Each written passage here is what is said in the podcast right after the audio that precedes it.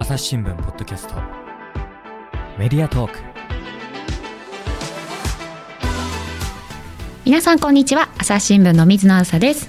えー、今回はですねウィズニュースの一押し企画を語ろうという一押しウニュをお届けいたします、えー、今回ご一緒にお届けするのは？音声チーム員の堀江真由です。はいよろしくお願いします。よろしくお願いします。はい今回はですねウィズニュースでお送りしている連載親子で作るミルクスタンドを書いてくれている木村光義さんをゲストにお招きしました。木村さんよろしくお願いします。お願いします。木村です。よろしくお願いします。木村さんポッドキャストの出演が2022年の8月ぶりということで2度目の出演ということなんですがあの久しぶりでね初めて聞きますという方もいらっしゃると思うので簡単に自己紹介お願いしてよろしろしいでしょうか？はい。えっ、と東京の吉祥寺で、えー、牛乳や、えー、ミルクスタンドっていうのをやっています。もともとずっと広告の会社にいて、えー、いろんなことやってでこの後もお話しするんですけど、まあ、復興支援とか防災とかっていうのを、えーまあ、長くやってきたんですけど、まあ、そこら辺の、えーあのまあ、やってきたことも生かしながら、えー、今単純に牛乳屋やるっていうだけじゃなくて、まあえー、国内外いろんな、えー、牛乳や、えー、牧場とかいろんなところ回りながらそういうものを、えー、ウィズニュースで、えー、記事とかで発信させてもらったりしています。はいよろしくお願いします。前回の続きからお送りします。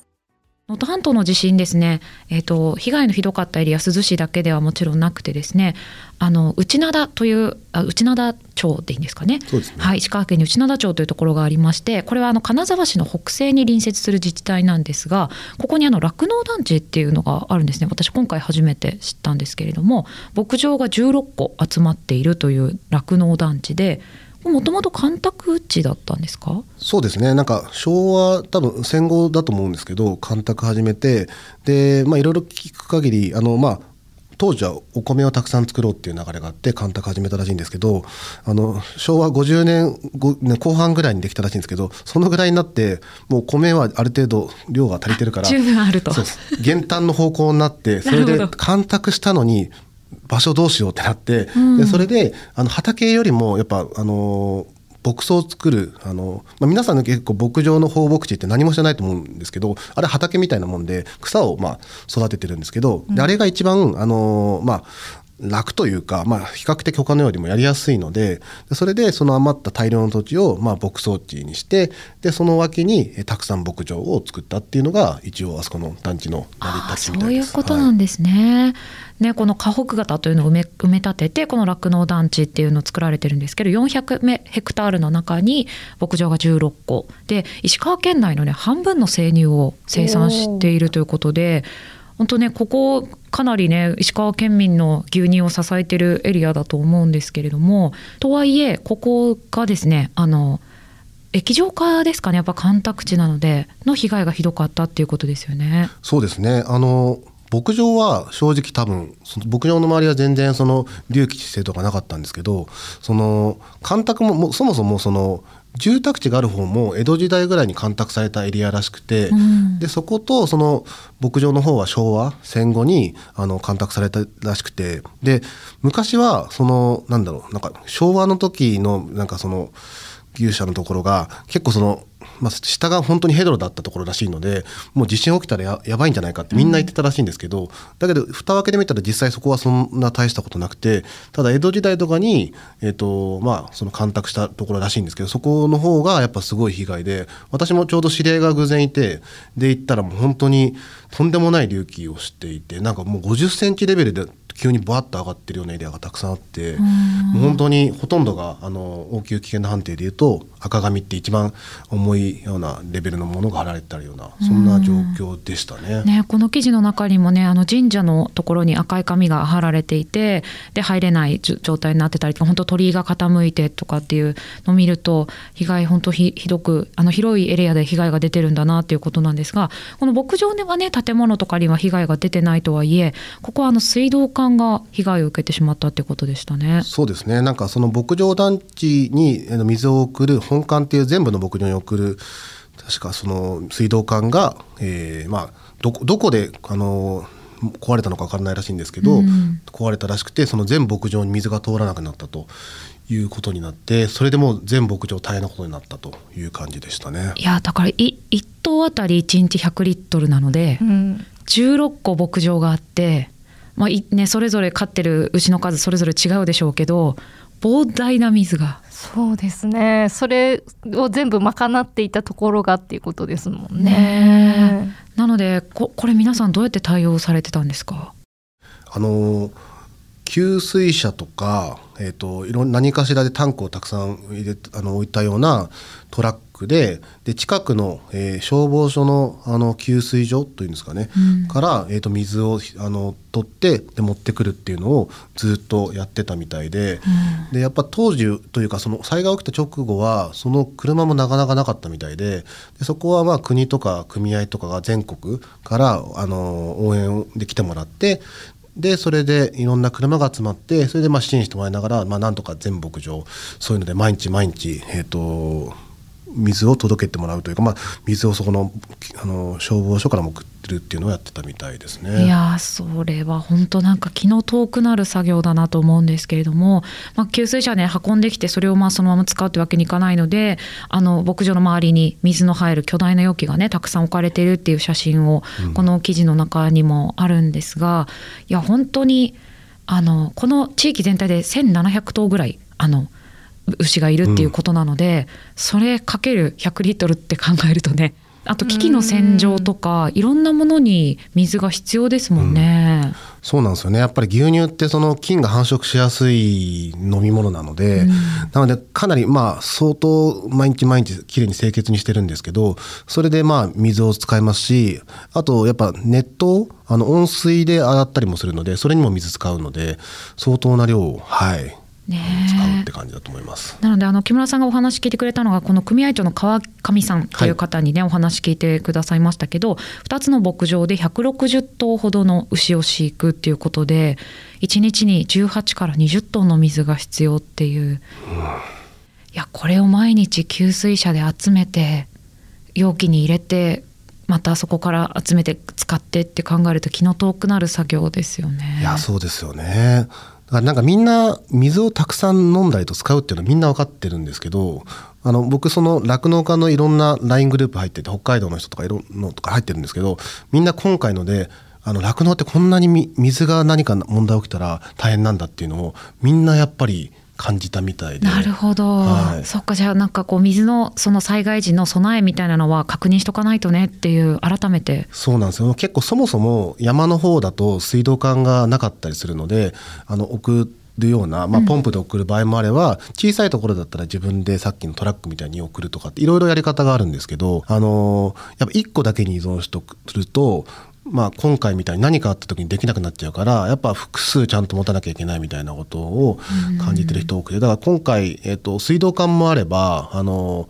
井戸水とかから給水してるようなところも、えっと別のエリアではあるんですけどそういうところもやっぱりポンプが故障しちゃって入らなくなったあのまあの水が取れなくなっちゃったっていうのもあるので、結構やっぱ何かしらやっぱ水へが影響があるっていうので皆さん危機感をなんか感じたみたいですね。そうですよね。あとはそのさっき言ってたその飲む水だけじゃなくて消毒とかするためのその熱湯とかも必要になってくるのかなと思うんですけどボイラーとかそういう関係とかどうだったんですか？そうですね。ボイラーも本当に、まあ、水がなくなったんで当然使えなくなったのとボイラーはあの通常通常その水道管とつなぐのででその今回臨時でそのプールみたいなものを設けてそこから給水するような感じにしてたのでだからボイラーに直接つなげないからボイラー使えないとなってでそれであの見させてもらったら、まあ、割と大きな鍋とはいえ多分その通常ボイラーで使うには全然満たないような量の鍋でひたすらそのガスで沸かすっていうような途方もない作業をしてたと。いう感じでしたね。これもぜひ記事の中に写真があるので見ていただきたいんですけど、い、やもちろんあの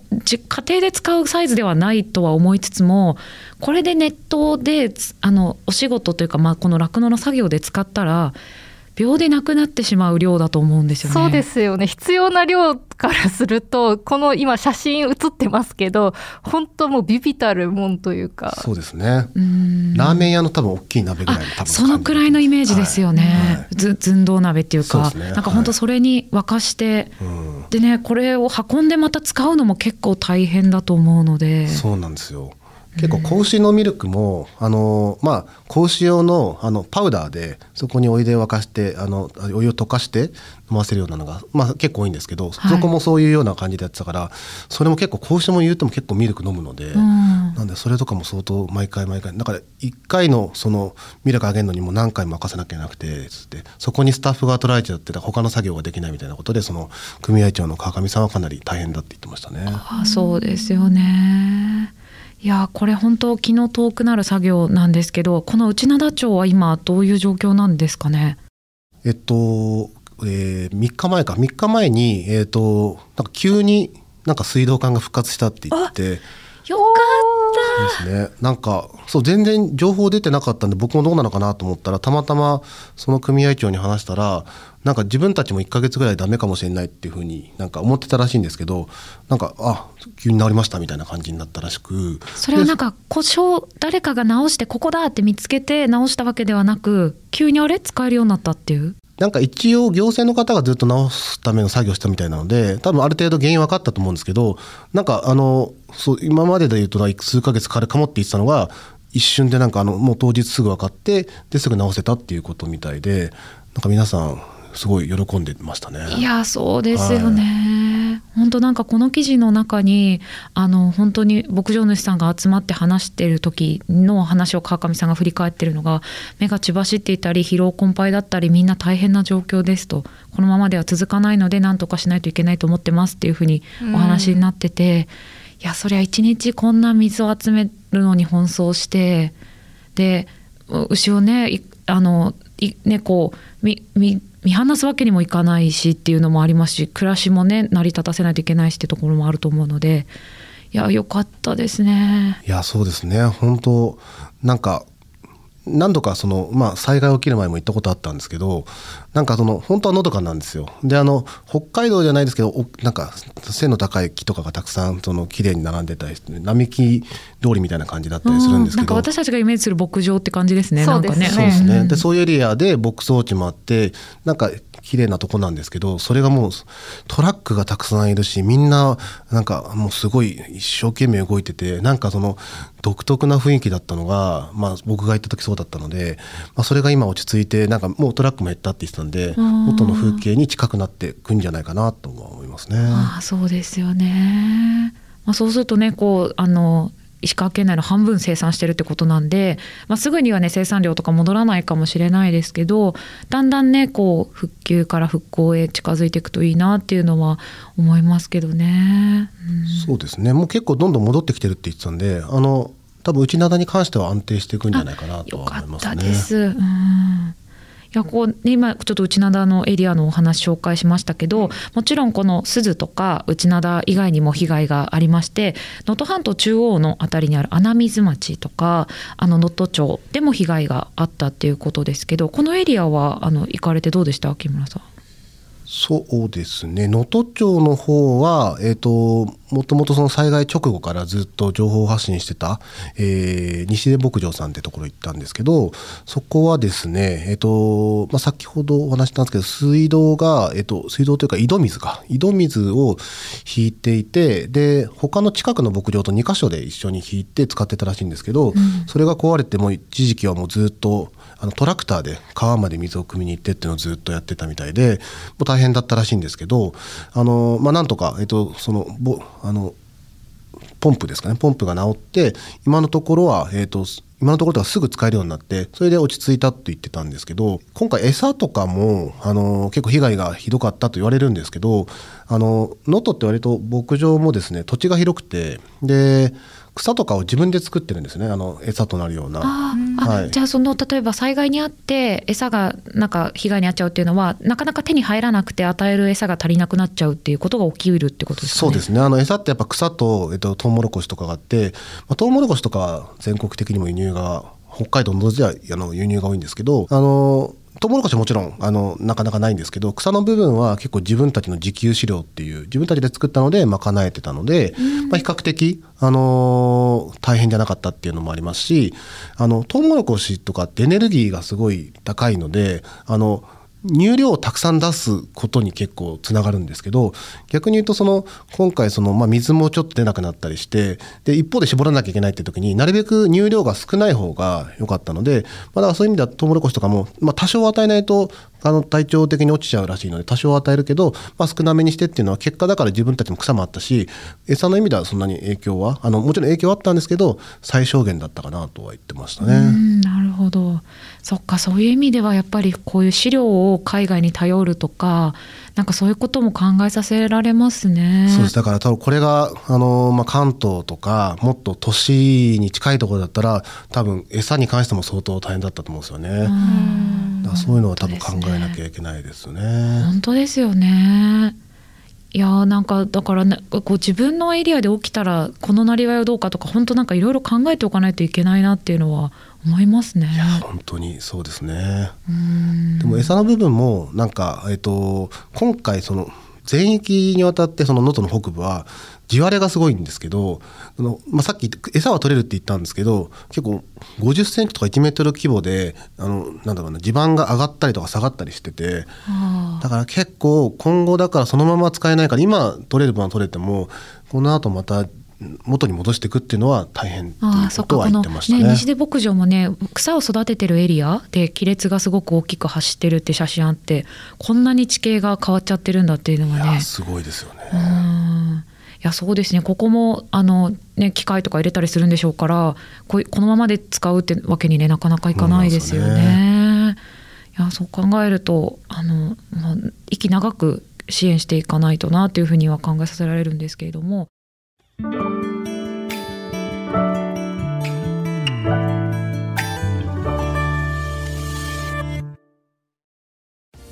さんこんにちは。朝日新聞ポッドキャストには他にもおすすめの番組があります。新聞一面じゃなくても大事なこと SDGs を話そう。月曜から金曜日まで多彩なテーマをお届けします。どこかの誰かの人生の匂いがする番組とリスナーさんから好評です。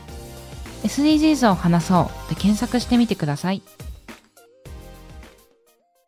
あの私の能登で牛乳っていうとなんかよく聞いてたのが能登ミルクって、あの多分東京でも聞いたことある人多いんじゃないかなと思うんですけどなんかおしゃれなマークとかが可愛い。前聞いたことある？ありますね。あの瓶のこうこういう。そうそうそう。赤いく赤くのとカタカナでミルクみたいな書いてあって、すごい可愛くて有名ですけどこの西出牧場ってこの能登ミルクの生産してる牧場なんですか？そうですね。あの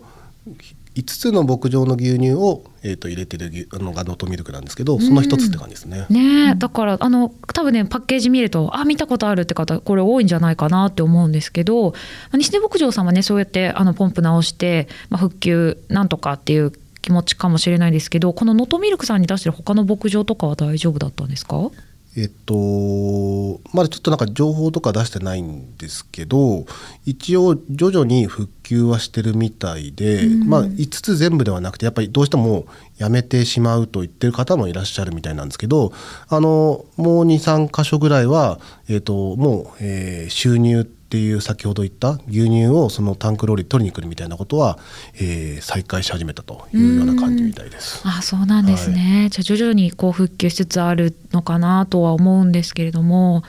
いやーなんかどどう私たちこういうふうにこう酪農とかもそうですけど地域のなりわいってサポートしていけばいいんですかね。うんなんかすごい難しいですよねなんか自分も被災地支援みたいなことをずっとさせてもらっててもちろん意味があるんじゃないかと思ってやってるんですけどそのなりわいと呼ばれてるそういう農業にしても産業系のところっていうのはさっき言った建物が壊れたりしたら数億円の多分お金がかかるんですよ。でそこに対してなんか自分たちがそのなんだろうなもちろんちょちっちゃいことでも積み上げることがすごい意味あると思うんですけどとはいえやっぱりその牧場主にしてもまずその大きな部分がななんかうまく道筋がつかないと、えーまあなんだろうな気持ち的にもなんか前に向けないと思うのでまずそこはだからちゃんとしなんかできた上でその上でさっき言ったようにじゃあそとはいえモチベーションをどう維持するかっていうところが大切だと思うんでそこでなんかうまくできればいいと思うんですけどなんか今回のあの能登ですごい感じたのは酪農に関して言うとその能登ミルクみたいので外とつながってはいるもののぼ牧場直接じゃあその深くつながってるかっていうとそうではないんですよね。うんまあ、6次化ってさよく言いますけど農家が直接自分で加工して販売までするみたいなところをやってると多分支援の流れってすごくダイレクトに来るからすごくインパクトあると思うんですけどやっぱどこどうしても間とかがたくさんあればあるほどそこら辺ってなかなかあの気持ちとか人の声ってつながらないと思うのでだそこは結構課題だなと思って西出牧場さんとかは体験ファームみたいなことで牧場にお客さん来るみたいな流れもあるので多分そういう意味ではモチベーションを維持できるようなそういう温かい声がたくさん広がると思うんですけどそういうことをしてない牧場とかにどうやってそういうモチベーションにつなげれるような声っていうのをまあなんかうまく伝えていくかっていうのが個人的には大きな課題かなと思いますね。本当にそうですねなんか本当牧場がこうオンラインショップやってくれたり、まあ、そこそういうねことができる人手があったりノウハウあったりっていうところができることなんでしょうけどあったりするとなんかねか買おうかなって言って支援を直接できたりってするとなんかその地域とのとかそこの生産者の方とつながりができて消費者側も嬉しいじゃないですか。うんね、そういう支援のサポートの仕方とかあったら結構酒蔵とかってそういうのできてるところ多い気がするんですよね。そうですよね。やっぱ酒蔵ってやっぱ酒蔵単位でその6時間に近いようなちゃんと自分たちで販売ができてるからこそそういうのができると思うんですよね。うんだからまあ酒蔵今回も相当大変ですし輪島塗りも多分大変だと思うんですけどそうですねやっぱそそれぞれがちゃんと販売できるからそういうところではいいと思うんですけどだからそういうのがない、まあ、農業とかは結構そういう意味での課題がなんかこれから出てくるんじゃないかなと思いますね。そうですねでなんかあのなかなかうまくみんなができるものでもないと思うのでなんかそのやり方のノウハウをねこうシェアしていくっていうのもすごく大事なのかなと思うんですが本当あの木村さんずっと復興とかその災害あの防災とかそういったことも取り組んでこられましたけどあの以前私がですねあのウィズネスに書いていただいた記事であの秋田県の豪雨被害のボランティアにあの木村さんが行かれてであのなりわい支援の大切さとか、まあ、なりわい支援にまでなかなか手が回っていない現状っていうのをね記事で書いてくれたのをすごく私は覚えていましてやっぱこの中であの全国でこんなにたくさん災害が多発する中でやっ行政のサポートにもちょっと限界があるよっていうのを書いてたのがすごく心に残っていて。いやこれは本当そうだよなと思って、まあ、とはいえでも行政にも頑張ってほしいしみたいなそうですうね。んで今回ねやっぱりなんかなかなか私たち個人でできることがねちょっと少なくは感じてしまうんですけどやっぱボランティアもまずそのなりわい支援っていうかその生活再建の方にまずボランティアが入るっていうことですよね。ボランティアはそもそも、えー、なりわいにはあんま入らないですね。うんそこが結構難しくてあのどうしてもやっぱ人人間中心というかその個人優先になっちゃうのでっていうのもありますし、まあ、ももともとあの私はそんなに農業詳しくなかったんですけど農業とかはやっぱ後々農水省とかがしっかり、まあ、補助とかも含めてしっかりやるっていうのはあるんですけどそういうのがあるからこそ個人があんまりやらない方がいいって領域っていうので結構分断されてるところもあって。でまあその酒蔵にしてもその、まあ、産業の中でもそういうなんだろうな、えー、と農業以外のところはもう少し関わりやすかったりするんですけどそれでもやっぱボランティアとかっていうのはあのあんまり入らないっていう感じですね。ん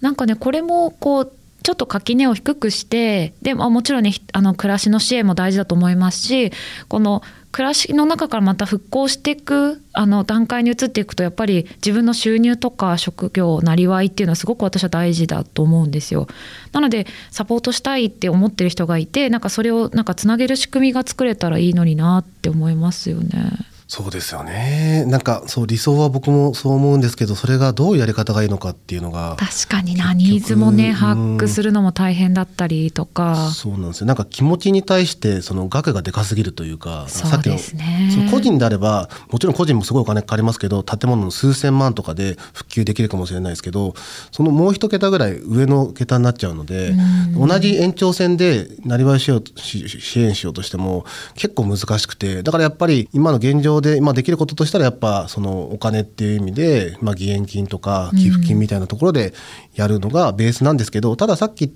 てたようなそのなんだろうな農家以外のところでもそういう酒蔵とか輪島塗りとか多分いろいろあると思うんですよ。そういうところでできるところはどんどんあのそういうものを買うとかなんかそういう取り組みがあったら乗っかるっていうのはすごく大切だろうなと思いますね。そうですねなんかやっぱ何よりもこうあのまだね1ヶ月っていうところでもあるのでそうですね。ね本当に早く復旧してもらってで私たちもできることを少しずつや本当にできることがねもうなんかいろいろ考えてしまうんですけど前どうですか？そうですね。いやさっきのその牛を見てっていうできやり何かしてあげたいけど何もできない現状っていうのはやっぱりすごくたくさんああって何かやりたいけどって言って、まあ、やっぱりそれでも考え続けることが大事なのかなとは思うんですけどね。うん、行動力ある人はとか力がある人は行ってほしいしやってほしいとは思うんですよね。っていうのはちょっと会社の名前とかあんまり言えないかもしれないですけどそのそういうなんか食、まあ、野菜とかを販売するプラットフォームの方とかが、もう災害起きた直後にすぐ行ってもうものすごいスピードでやっていろんな余ってるものとかを大量に集めてでそういうのを1トン単位でじゃあここ使いますってどんどん、まあ、東京とかそいろんな全国に送ったりしてる人がいてその人は別に災害とかそんな詳しくないらしいんですけどやっぱパワーある人とかどんどんそういうのをやっちゃうんですよ。うんで今回もなんかその初期に二次二次避難所とかあったと思うんですけど二次避難所とかに送る時も行政がその実際そういうのを補填できるか分かんない時にもうその経営者の方が自分の判断で多分1億ぐらいの額のものを一気にホテル取ってでやるとかっていうのでやってる人やっぱやってたりして全員ができるか分かんないんですけどなんか自分のできる範囲の中でそういうことをなんかガシガシやってもらうっていうのが大切なんですけどただ一方で全員がそれを小さい規模でやっちゃうとどうしてもなんか例えばみんなが被災地に行ったら道路はパンクしちゃうのでそこら辺のバランスが難しいんですけど、まあ、我こそはと本当思う人はもうなんか別に今と道路的に全く行けないわけではないのでで行ったらその何かしらやっぱ課題はあるので、まあ、そういうふうにやれる人がいたらやってほしいなと思いますね。うん。そうだからなんか空路がねあの、はい。またつながるようになりましたけど能登の空港と。あそうなんですか。あそうそうもうあのはいこの間東京からまた便が飛んだっていうことなんですけどただその先で足がない人はやっぱりなかなかね行動が難しいっていうところでもあるのでうちの記者もあの金沢からレンタカー借りて取材に入ったりとかしている状況なので。ね、本当にでもあの木村さんそうやってさまざまな被災地とかこうい行くじゃないですか。なんかこのじ自分の無力感とこの付き合い方というか、どどうしていらっしゃいますか？いやでも無力感を感じるからこそ何かやんなきゃなっていうふうに、まあ、自分をかき立てるしかないだろうなとは思いますよね。でもなんかやれることはちょっとでもあるかなと思ってその牧場の人は今もうずっと連絡取り合ってるんですけど例えばまあ自分だ東京にいるっていう利点とか、まあ、農業に関してはまあ農水の方とかいろいろつながりがあるのでちょっと困ってる時になんか例えばこういう補助金とかって今回使えるんですかみたいなことがあった時に、まあ、そういうのの現役の方もそうですし、まあ、辞めた官僚の方とかもたくさんいるのでそういう人にヒアリングしてでそういうのをまあフィードバックしてあげるとかっていうのも、まあ、自分は結構今やってたりするんですけど、まあ、何かしらあるやれることをまずやりながらでもなんかそのそこそ今そのさっき言った松田牧場さんだと、まあ、ボランティアの人が欲しいみたいな話もやっぱ出てくるんですよ。そういうのあった時になそういう話を、ね、あのやり取りしてると、えの話が来るのでそこでなんかできることをやるっていうことしかないんだろうなと思いますね。でもなんかややりすぎないことも大切な気はするんですけどねなんか今そうなんか多分1ヶ月ぐらい経って今一番辛い時期でなんか気持ちが折れる時期でもあるじゃないですか。そうですねなんか本当発災直後はすごく興奮してたり、うんこれをなんとか乗り切るぞみたいに思ってる方すごく多いと思うんですけどやっぱ先の見えなさとかそうですね。ねなんかななんでこんなことにっていうね、うん気持ちとかが一番出てきたりするんじゃないかなと思いいますね。やそうです僕だから結構被災地回っててすごい気にしてるのは自分も含めてですけど話題になんかななった人とかいるじゃない話題になる人いるじゃないですか。自分もそこに加担する場合もあると思うんですけどなんかそういう人たちが急にメディアが来なくなった時とかもう精神的にぽなんかすごいぽっかり穴がやっぱ開く人多くてだからなんかやっぱりねこういうとこで言うのもあれですけどメディアの人が一極集中でここういうすごい被害があったのってみんな集まるじゃないですか。今回もその松田さんとかまさにそうだと思うんですけどなんかそうなった時に当然やっぱねね、まあ、報道だからしょうがないんですけどいつか情報としてはね静かになっていくタイミングがあるのでそういう時にうまくなんか地元とかで寄り添う人なのか地元じゃなくても寄り添える人がいた方がいいなと思いますし多分今は本当にちょうど時期的にもなんかちょっと疲れが溜まって体力というか体にも出てくる時だと思うのでなんかしっかり逆に休めるような支援をなんかしていくべきなんじゃないかなってことをなんか言ってる人いるんですけどまさにそういうフェーズなんだろうなと思いますね。そうですねいやー本当どうまとめていいのかという気持ちではいるんですけどでも本当私も今お話聞いてた通り、まあ、やることをねやれることをやってであの本当なんかね報道が減ってしまうっていうのは本当辛いことですよね。そうなんですよなんか結構みんな災害で自分が辛いけどなんかパーッと注目されるのって嬉しかったりするじゃないですか。だそこら辺がそうなんかすごいだそうさせないようにしたいなと思うんですけどでもそうなっちゃうじゃないですか。だそれがだ今回もその牧場の記事書く時そこはすごい悩んで多分これって話題になるだろうなって感覚もなんかあったんですけどなんかそれがいいのかっていうとはすごい感じましたね。うんでもやっぱね木村さんはそうやって本当に牧場の方と直接ずっとつながって、まあ、今後もねうん。つながり続けていくと思うのでなんか私たちも報じて終わりにならないようにしなければいけないなと思いますしなんか今お話聞いててもなんかやっぱり例えばウクライナの報道減ってしまったなとかうん。本当なんか様々いろんなことがねニュースとして流れてくるんでああれなんか私の中で忘れがちだったなとかすごくなんか今聞きながら反省をしていたところでしたね。難しいですよね。でも本当みあらゆるところでそうですよね。どう向き合えばいいか分かんないですよね。いや本当に。